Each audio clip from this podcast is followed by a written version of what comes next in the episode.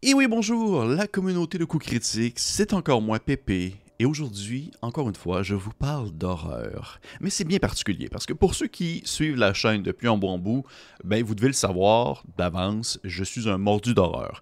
Les jeux de rôle horrifiques, c'est mon jam. J'expérimente quand je peux des nouveaux jeux via soit des parties privées ou des valses de la crypte que je fais sur la chaîne. Alors lorsque j'ai l'occasion d'encourager le genre horrifique dans la langue française via des nouvelles initiatives, des nouvelles euh, publications, bien je saute sur l'occasion. Et c'est le cas aujourd'hui. Alors que j'ai reçu le beta price d'un jeu de rôle, euh, un jeu de rôle d'horreur, de science-fiction qui se nomme Space Horror Story. Et je préfère le dire d'avance, malgré le fait que le titre soit en anglais, c'est un jeu francophone en français. Il s'agit d'un jeu de rôle qui vise à émuler le genre, un genre très particulier de la fiction, c'est-à-dire l'horreur en huis clos spatial. Fait que penser à être pourchassé par un extraterrestre sur un vaisseau à la dérive ou encore emprisonné dans une station spatiale c'est les types d'histoires que Space Horror Story va vouloir, dans le fond, euh, vous encourager à faire. Tu sais, pensez à des œuvres euh, du cinéma comme par exemple, euh, il c'est mentionné même dans l'ouvrage Alien, Event Horizon, Pandorum.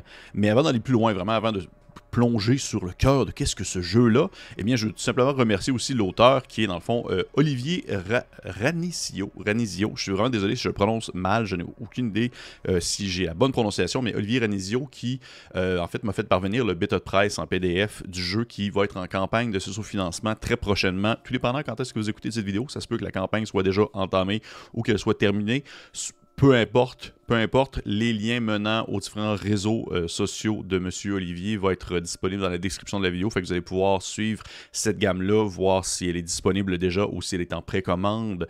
Euh, pour vrai, je vous encourage à aller jeter un coup d'œil parce que c'est toujours intéressant de justement explorer les différents genres. Puis lorsque je vois des, euh, on dire, des prémices aussi originales que celle-ci en langue française, ben moi je trouve ça important de, euh, promouvoir ça. C'est un auteur de jeux de rôle, c'est l'illustrateur, c'est le maquettiste. Vous le connaissez peut-être parce que euh, Olivier a sorti un jeu français suite à un financement au courant de l'année 2020 qui se nomme Hémisphère. Il est donc vraiment son deuxième, vraiment son deuxième projet qui va dans une toute autre tangente parce qu'Hémisphère proposait un cadre quand même bien établi, mais Space Horror Story a une approche beaucoup plus tournée vers le thème et le genre, et ça c'est vraiment une prise en main que j'apprécie dans le jeu de rôle. Donc, côté thème, comme mentionné, Space Horror Story propose d'émuler le genre horrifique en huis clos spatial. Le jeu n'a pas d'univers propre, seulement des contextes généraux et un niveau de technologie précis. Le jeu va reposer sur certains assez définis qui permettent vraiment de euh, préciser encore plus la braquette dans quoi est-ce que le jeu nous propose de nous aventurer. On parle entre autres justement d'un genre qui est très cinématographique. Donc le jeu veut émuler les films de survie en, dans le fond en horreur, huis clos spatial et une aventure est d'ailleurs appelée un film. Le huis clos, qui est aussi justement une thématique aussi très forte, où le film se déroule toujours dans un endroit confiné. Peu importe la raison. Par exemple, un vaisseau spatial loin de tout, une station avec des modules de sauvetage endommagés, une, une, colonie à ciel fermé sur une planète hostile. Ben, vous voyez un peu le genre. Il y a le contexte de quelque chose qui est à l'extérieur, qui est extrêmement hostile. Le film se déroule majoritairement dans l'espace, avec ce qui implique dans le fond les complications, c'est-à-dire les combinaisons pour sortir, la gestion de l'air, des ressources, la pression atmosphérique, toutes les choses de ce genre-là. Ça comprend aussi, on va dire, toute la prise en main de ce qu'il peut avoir sur la surface d'une planète avec les satellites sans atmosphère ou avec une atmosphère qui est toxique et ou corrosive. Et on joue des humains. Les joueurs sont des humains, les personnages euh, ne sont pas des races extraterrestres. On n'est pas dans le space opéra où vous allez incarner un barblook avec huit yeux puis quatre bras. Vous êtes un être humain de chair et de sang, aussi fragile peut-il être, mais aussi également vous n'êtes pas idiot. Les personnages stupides servent dans le fond à créer des grosses ficelles scénaristiques qui sont à éviter parce que ça enlève une certaine crédibilité, une certaine implication émotionnelle. C'est vraiment les mots que je reprends directement d'Olivier. Je suis absolument d'accord avec ça. On s'entend juste que les personnages meurent tant ils sont idiots. Alors, dans le contexte où est-ce que vous allez incarner des personnages qui sont quand même, on va dire, une certaine, euh, qui ont une certaine crédibilité scientifique dans leur, euh, dans leur schème, dans ce qu'ils vont faire, ce qu'ils vont entreprendre, ben, ça nous donne l'impression qu'au moins ils vont pouvoir perdurer le plus longtemps possible, même si on est dans un contexte très horrifique et dans un contexte où est-ce que la mortalité et le temps demeurent, ben, la mortalité importante et le, le temps demeure assez limité. Parce que le temps, justement, ben, tout est compté. Les ressources, c'est une caractéristique qui est essentielle du jeu. C'est-à-dire la menace, menace va toujours revenir euh, attaquer ou venir faire plonger son ombre sur le groupe afin d'être euh, intimidante et dangereuse. Puis on va souvent avoir une succession, une succession de blessures, des morts, une réserve d'oxygène qui va baisser à mesure que la partie va avancer, une pression psychologique qui va toujours être de plus en plus constante. Et bien sûr, ben, comme je l'ai mentionné, niveau mortalité, c'est vraiment important. Le jeu ben, offre peu de chances de survie au final. Seule une fraction d'entre eux vont espérer, parmi les personnages, vont espérer survivre. Et il est relativement, il est relativement courant que le film ou l'aventure se termine par ben, la mort de l'ensemble du groupe. Et également, une dernière chose aussi que je trouve intéressante, ce n'est pas un jeu qui est fait pour jouer en campagne. Et c'est spécifié dans euh, la conception de celui-ci. C'est pas destiné à avoir une longue suite d'aventures avec les mêmes personnages. Chaque film est une partie indépendante qui est propre au personnage, avec ses propres, sa propre menace et ses propres enjeux. Et ça, je trouve ça intéressant parce que, euh, ben, je vais revenir tout à l'heure quand je vais vraiment parler de mon avis personnel, mais c'est une prémisse que je trouve vraiment intéressante, puis surtout en fait qui permet une, belle réinvention du genre à mesure qu'on peut succéder les différents scénarios. Côté système, Space Horror Story utilise une mécanique de D8 et de D10 afin d'accomplir des actions en jeu.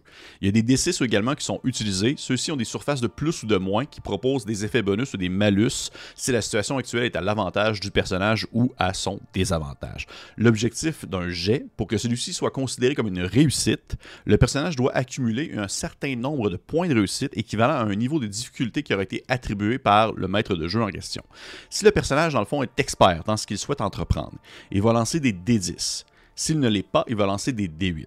Il possède une série de caractéristiques qui lui permettent d'accomplir ce qu'il désire. On va parler de la carrure, de la motricité, de la science, le niveau relationnel, le sang-froid. Chacune de ces caractéristiques représente le seuil que le personnage doit dépasser sur ses D8 ou ses D10. Si l'action demande l'utilisation de la carrure, par exemple, et que le personnage possède un 5, il doit accumuler un nombre de réussites sur ses 3D qu'il va lancer en espérant avoir plus haut que 5. Donc, plus, ben, plus c'est ça un peu le, la petite twist, c'est plus le chiffre est bas côté caractéristique, mieux c'est, parce que le but c'est d'avoir en haut de ces caractéristiques-là. Certaines mécaniques viennent favoriser l'aspect cinématographique du jeu, en offrant la possibilité de faire des actions désespérées ou même de se sacrifier pour sauver le reste du groupe, mais en contrepartie de recevoir des bonus conséquents pour réussir l'objectif qu'on souhaite entreprendre. On peut pas, on penser par exemple, je pense par exemple à genre Ellen Ripley dans Alien 3 quand elle se balance dans les flammes euh, dans la prison en sacrifiant pour mettre fin au terme de l'existence du Xenomorph dans le film, celui qui sort du bedon, parce qu'ils l'ont comme, euh, ils l'ont comme incubé. Et d'autres éléments, d'autres éléments viennent s'ajouter à la fiche de personnage, certains attributs de protection, des blessures, des séquelles, des spécialisations justement qui permettent de lancer des D10 au lieu des D8, et d'autres petits éléments qu'on peut calculer ou qui vont être justement calculés à mesure que la partie va avancer. Mais grosso modo, en gros, ça ressemble un peu à ça. Il y a bien sûr d'autres éléments, mais je ne peux pas faire l'ensemble des règles. On s'entend que le jeu aussi est encore en bêta.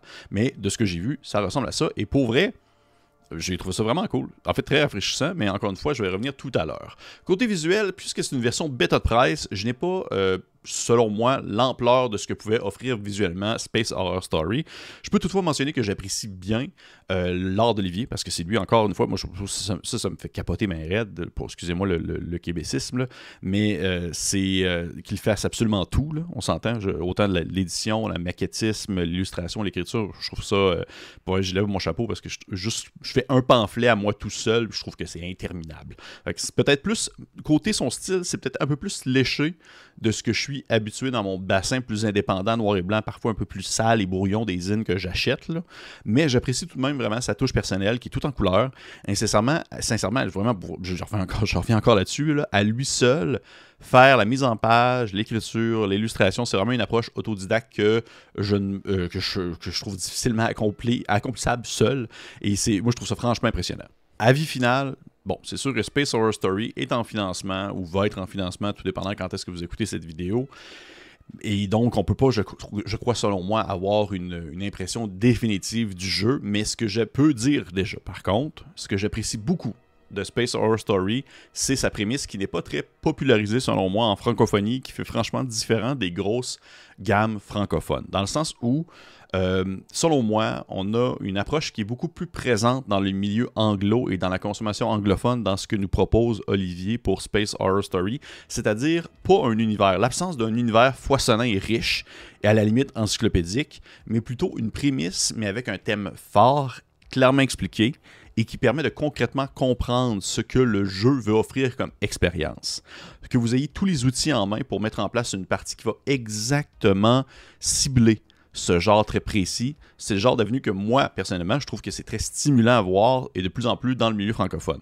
C'est non seulement ma manière préférée de faire lorsque je veux jouer un jeu, un jeu qui va m'intéresser, ça va être un jeu qui va m'offrir cette prémisse-là je conçois que Space Horror Story euh, fait très bien ce qu'il veut proposer, c'est-à-dire émuler l'horreur spatiale dans un environnement clos tout en favorisant une approche cinématographique clairement exprimée autant par le ton du jeu que dans ses règles. Parce que oui, c'est intéressant, les règles sont justement en lien avec cette approche cinématographique-là. Les éléments comme se sacrifier, bien, pour moi, c'est clairement cinématographique, c'est digne d'un film pour avoir un bonus conséquent dans le système, ce qui est très intéressant.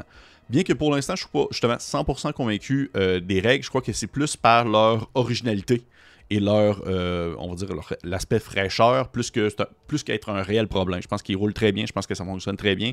Et au final, je ne peux qu'applaudir le fait de s'éloigner d'un système des vins classique en voulant proposer quelque chose de complètement nouveau, euh, en voulant justement avoir des seuils de difficulté basés sur des caractéristiques qui vont, euh, dans le fond, en décroissant, ce que je trouve quand même très cool.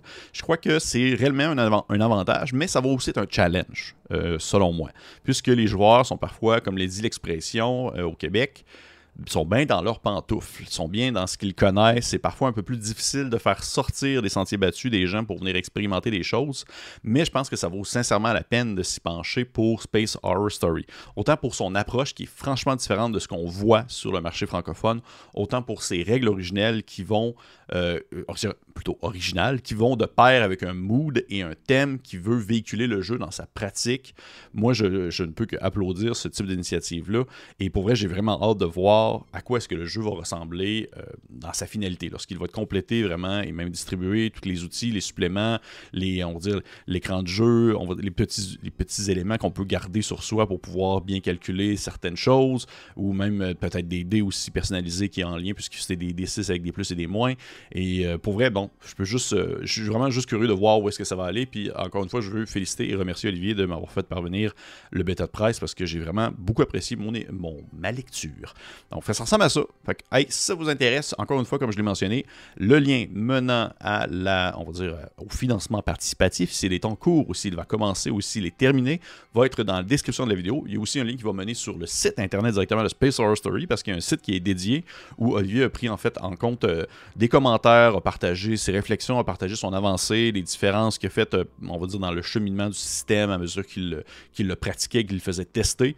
je, suis vraiment, je trouve vraiment que c'est un projet de cœur parce que je, je, le suis sur Facebook depuis un certain temps, puis je le vois beaucoup annoncer qu'il va dans telle convention, dans tel événement, puis qu'il va faire tester le jeu. Fait il y a vraiment beaucoup de pratiques derrière le jeu.